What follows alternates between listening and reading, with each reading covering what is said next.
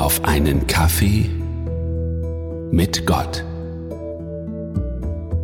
Einer der Sätze, den ich immer wieder höre, ist Früher war alles besser. Gefolgt von Das haben wir immer schon so gemacht. In der Tat war früher manches besser.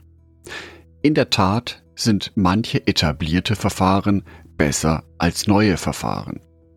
Aber eben nicht immer. Zwar geben mir die althergebrachten Sachen eine gewisse Sicherheit in meinem Leben, aber sie führen auch dazu, dass ich mich nicht mehr weiterentwickle. Ich bleibe sozusagen auf meinem Platz stehen.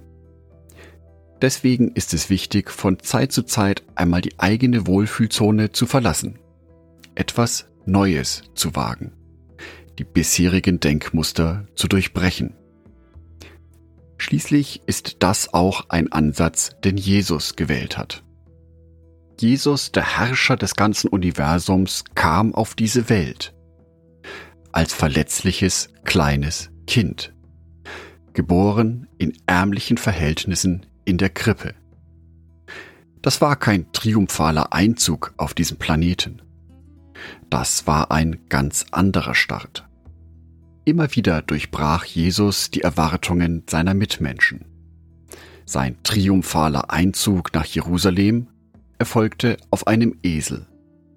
Oder Jesu Ankündigung, den Tempel in Jerusalem einzureißen und wieder aufzubauen. Johannes Evangelium Kapitel 2 Vers 19. Nun gut, erwiderte Jesus.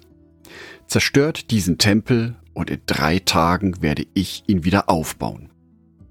Jesus sprach hier über einen Tempel, der von König Herodes gebaut wurde. Ein Tempel, aus dem er die Händler vertrieben hatte. Ein Tempel, der eine Bauzeit von bereits 46 Jahren hatte und immer noch nicht fertig war. Den wollte Jesus einfach so einreißen und in drei Tagen wieder aufbauen? Ja und nein. Es ging Jesus hier nicht um den physischen Tempel, der vor ihm stand sondern es ging Jesus um das Gedankenkonstrukt dahinter.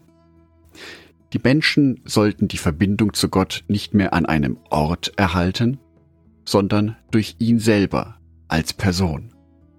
Die drei Tage sind ein Hinweis auf seinen Tod, dass er drei Tage lang im Grab lag. Diese Aktion brachte so viel mehr für die Erlösung der Menschheit wie der Bau irgendeines Tempels. Jesus durchbricht hier die Erwartungen der Menschen.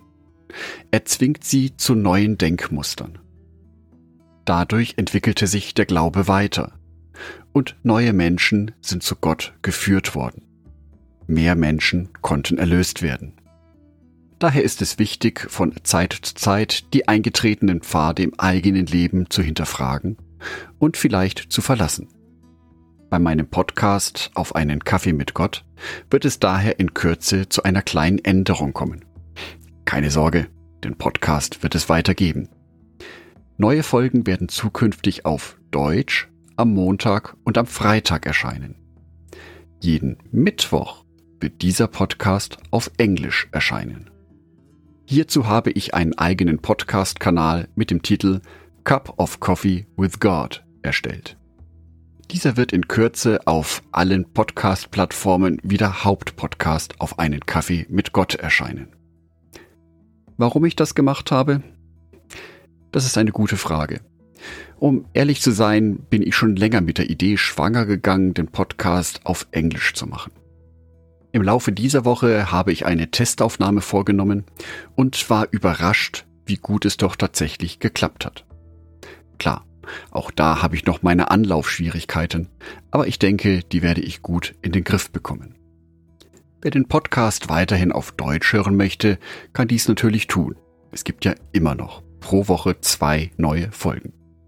Jetzt mache ich aber erstmal eine Woche Urlaub.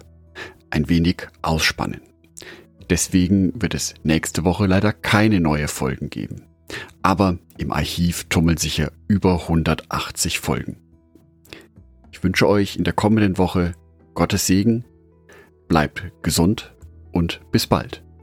Euer Jörg Martin Dornert.